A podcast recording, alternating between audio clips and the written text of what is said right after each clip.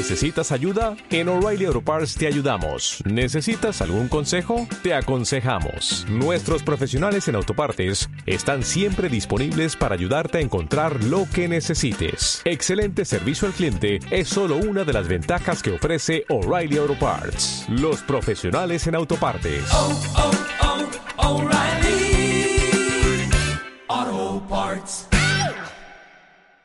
Era encíclica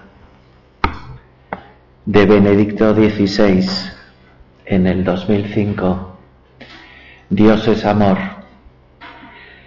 comienza haciendo una cita de San Juan, del Evangelio capítulo 4. Dios es amor. Y quien permanece en el amor, permanece en Dios y Dios en él. Dios es amor. Y quien permanece en el amor, permanece en Dios y Dios en él. Comenzamos así la primera meditación de este curso de retiro, ejercicios espirituales, o como le queramos llamar, haciendo el propósito, invocando al amor de los amores, porque queremos permanecer en el amor, encontrarnos con el amor, como dice a continuación, de ese comienzo. El comienzo del cristiano, dice el Papa emérito, no es fruto de una gran idea o una gran determinación, sino fruto de un encuentro personal con una persona que es Cristo. Y eso genera grandes horizontes y nuevos ideales. Hemos venido aquí, Señor, a quitar ruidos, a desocupar la cabeza para encontrarnos no con unos principios, unas ideas bonitas, sino contigo, con la persona de Cristo. No es una utopía, no es un sueño vano. Hoy la anunciación del Señor, hoy que el ángel Gabriel, el enviado de Dios, preguntó a aquella chiquilla de Nazaret si quería ser la madre de Dios. Hoy que el Papa está consagrando Rusia, Ucrania y el mundo al corazón inmaculado de María, al corazón dulcísimo de María, es un buen día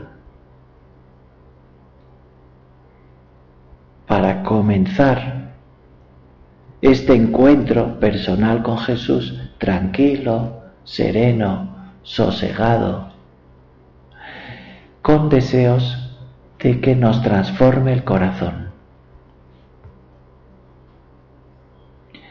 Espíritu Santo, ven. Espíritu Santo, ilumíname. Espíritu Santo, renuévame. Quítame ese corazón de piedra tan pendiente del dinero, de la salud, de la competitividad, del figurar, del que me valoren, me comprendan, me hagan caso, me escuchen. Quítame ese corazón de piedra y dame de veras un corazón de carne, porque quiero cambiar. Quiero dejarte hacer.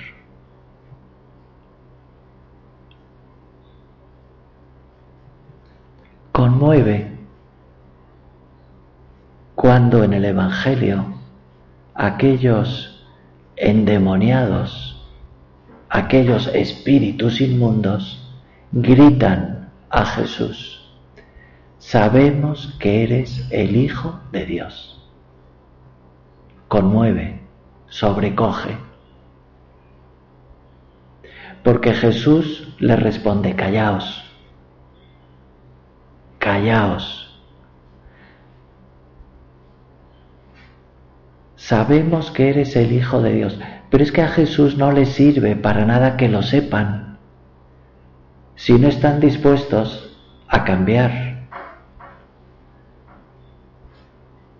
a dejarse transformar, a que les interpele la palabra de Dios.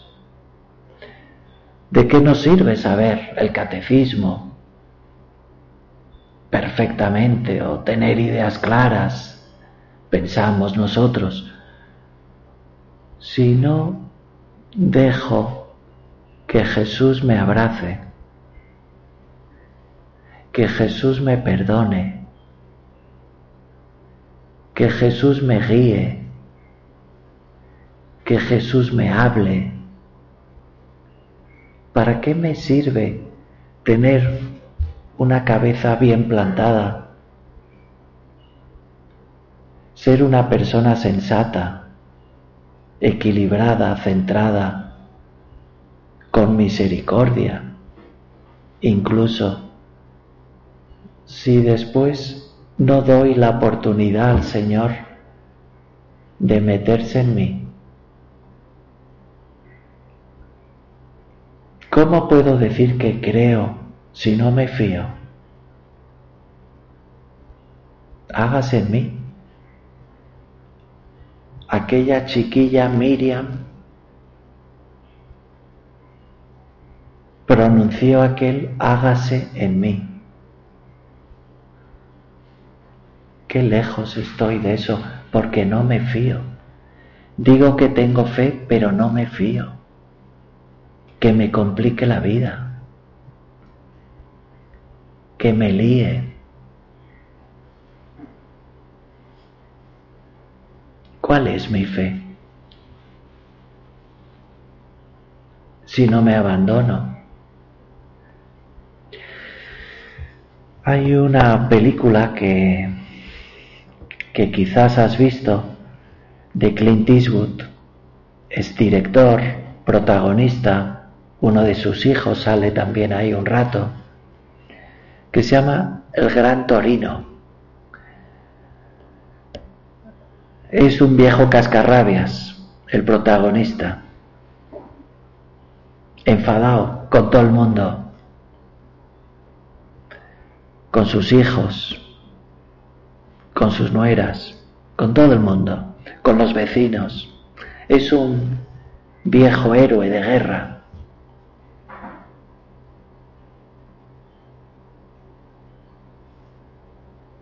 que sin embargo conoce por casualidad, porque le quieren robar el coche, el vecino, con una panda de amigotes.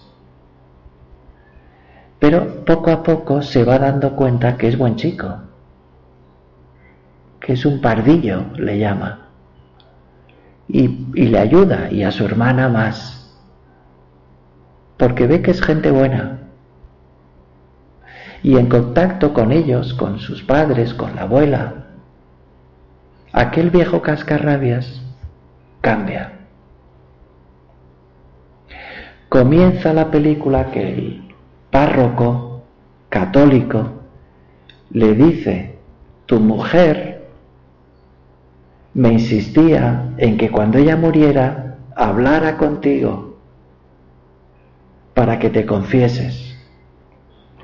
Y aquel hombre se ríe. Veo en aquel curita un niñato. Pero se va viendo que es un hombre de principios, de ideales, firmes.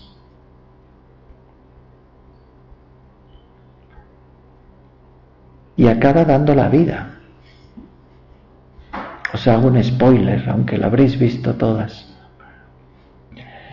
El encuentro con aquellos vecinos, con aquella comunidad de coreanos a los que despreciaba al principio, le transforma.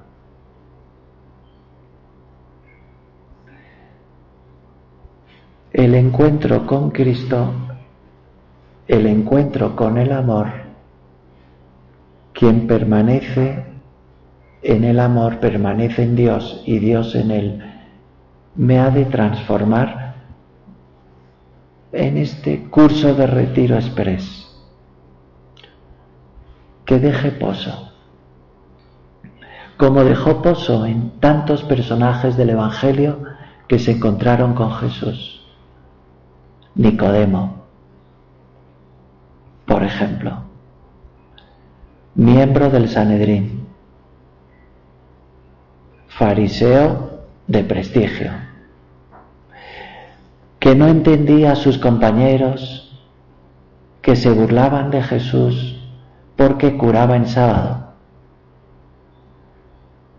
Para él lo importante era que curaba, lo otro era secundario. Por eso va, porque no le sirve lo que digan otros, va a encontrarse con Él, a hablar con Él, a conocerle. Sale de sí mismo, sale de su ambiente, de su entorno, a buscar a Jesús. Sabemos que vienes de parte de Dios, le dice maestro, le llama maestro, con respeto. Sabemos que vienes de parte de Dios porque nadie puede hacer las cosas que tú haces si no fuera así. Y Jesús, ese discursito que le estaba dando lo interrumpe y le dice, Nicodemo, es preciso que nazcas de nuevo al Espíritu, que veas con ojos nuevos,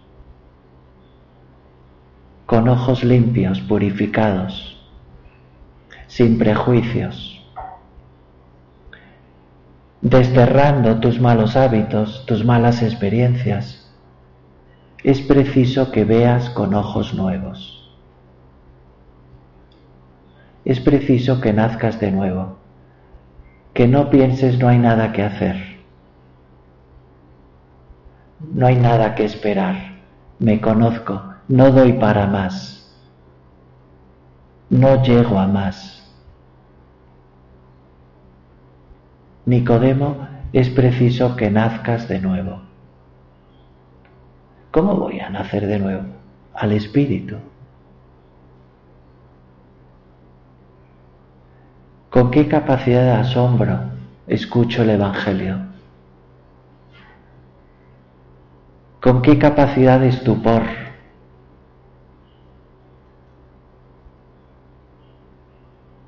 Medito esas escenas tan sabidas o esas cartas de San Pablo a mí, ahora, en mis circunstancias. Cómo me aplico a mí, cómo me remueve a mí, cómo esas palabras en aquel contexto me las imagino a mí en mi contexto. En aquel tiempo, en este tiempo, dice Jesús a mí, Nicodemo, o aquellos de Gerasa, que se encontraron también con Jesús, pero de otro modo.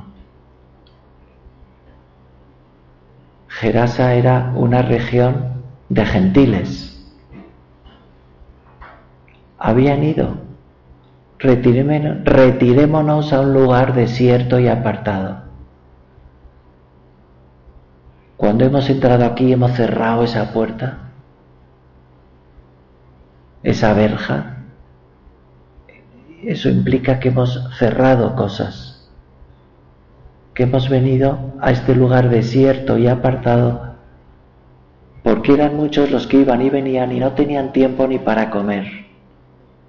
Pues hemos venido aquí a estar con calma, a meternos en las cosas de Dios, en la persona de Jesús, a quitar ruidos, a quitar preocupaciones, para centrarnos fuera exámenes, fuera programaciones, fuera horarios apretados, y dejar a Dios ser Dios en nosotros. Ahí es nada.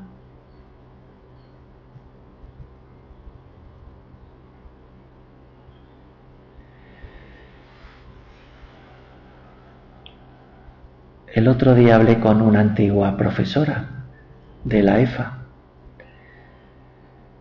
la profesora de gimnasia que le pasé a su actual marido. Tienen dos niños, vive en Palma, porque su marido es de Palma, Eduardo. Ay, y se me ha ido la idea de lo que quería deciros. Quería, ella me, me llamó para un asunto que me hizo mucha gracia y ya recordamos viejos temas. Da igual. El hecho es que conozco mucho a un hermano suyo, que es abogado en Madrid, Alberto. Total, que... Así ya me acuerdo. Que cuando me dijo que a ver si le pasaba a algún chico que le pudiera ir bien, me dijo, hombre, es la decisión más importante que voy a tomar en mi vida. ¿Con quién me voy a casar? Es la decisión más importante. Yo le dije que no, que la decisión más importante que hay que tomar en esta vida es Dios mis relaciones con Dios, mi trato con Dios. No es algo de tradición, de costumbre, de hábito. No, es renovar mi relación con Dios un día y otro. No dormirme, no aletargarme, no amodorrarme, no mundanizarme. Es muy fácil. Es muy fácil quedarme en el anonimato y convertir mi relación con Dios en asistencia a una serie de actos o de ritos. Y no es eso.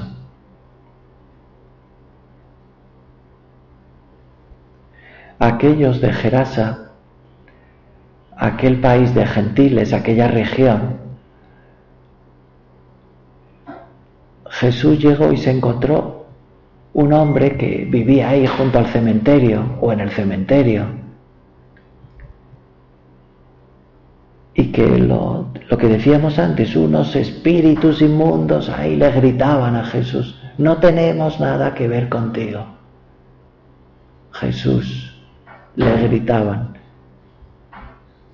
Y Jesús los expulsa a los cerdos que había por allí dos mil cerdos. Y aquellos cerdos, chillando como chillan los cerdos, se abalanzaron, se lanzaron al agua desde allá arriba. Se tiraron por aquel precipicio al agua y, se ahogaron. Aquello fue un espectáculo dantesco. Y aquellos pastores fueron corriendo al pueblo o a la ciudad a comunicar lo que había pasado. Y fueron los dueños y otra gente curiosa y le dijeron con amabilidad, pero con fortaleza y crudeza y dureza, que se marchara a otras tierras. Que sí, que estaba muy bien lo que había hecho con aquel endemoniado, pero que le resultaba muy caro.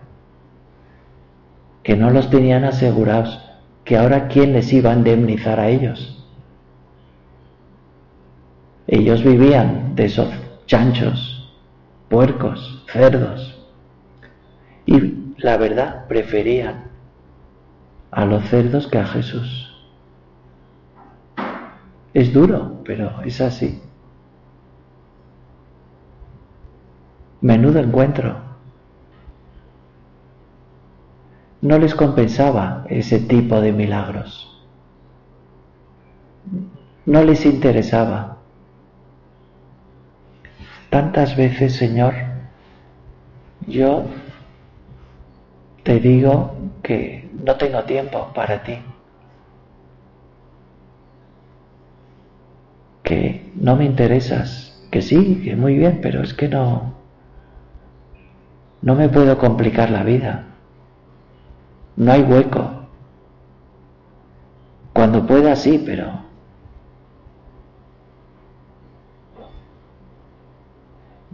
mi orden de prioridades no estás tú.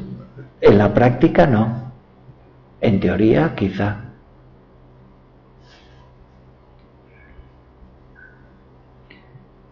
La historia, el encuentro con aquellos de acaba mal. Zaqueo es otro encuentro.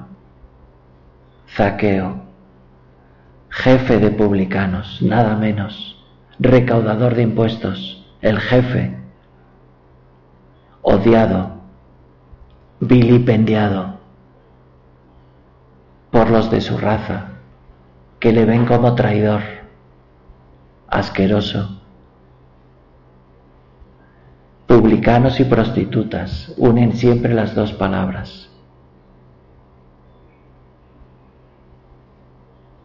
se sube a un árbol, a un sicomoro, para ver pasar a Jesús. En Jericó. Había curado a un ciego, a Bartimeo, el hijo de Timeo. Era bajo de estatura y no se avergüenza de subir, le da igual un hombre de su categoría que se suba a un árbol y que muestre interés por Jesús.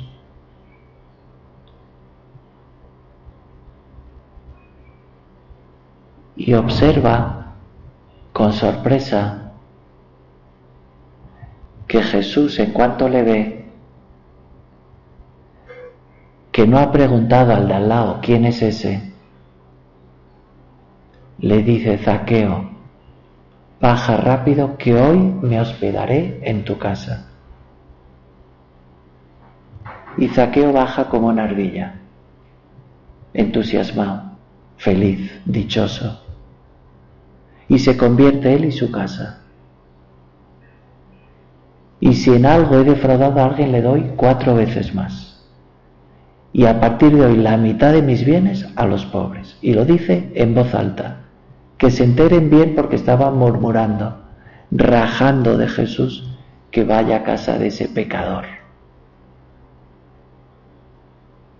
Menuda conversión, menudas obras, menudos hechos, menudo compromiso. Dame una conversión así. No le costaría estaba convencido que salía ganando, porque le ampliaba horizontes, le daba un nuevo estilo de vida. Como aquel de la parábola que encuentra un tesoro, lo entierra de nuevo rápido, que no le vea nadie, y compra ese campo. Ante la sorpresa de su familia, de sus amigos. Estás loco, estás loco, estás loco. Pero él sabe que está muy cuerdo, que hace el negocio de su vida. Señor, que seas mi tesoro, que te hospede en mi casa como zaqueo, que te valore, que te aprecie, que me enorgullezca de tu amistad, de tu cariño, que te escuche, que te busque, que te mire, que te deje hablar, que quite ruidos.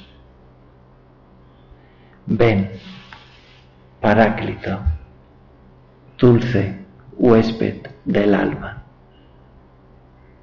y dame esa paz que pide hoy nuestro queridísimo Papa Francisco para todo el mundo y para todos los corazones. Reina de la paz, intercede por nosotros, como intercediste por primera vez en Caná, que no tienen vino, que no tiene fuerza de voluntad, que no tiene fe, que no tiene esperanza, que no tiene paz, que no tiene misericordia, que no tiene humildad. Tantas cosas nos faltan, al menos a mí. Dulce huésped del alma, Madre de misericordia.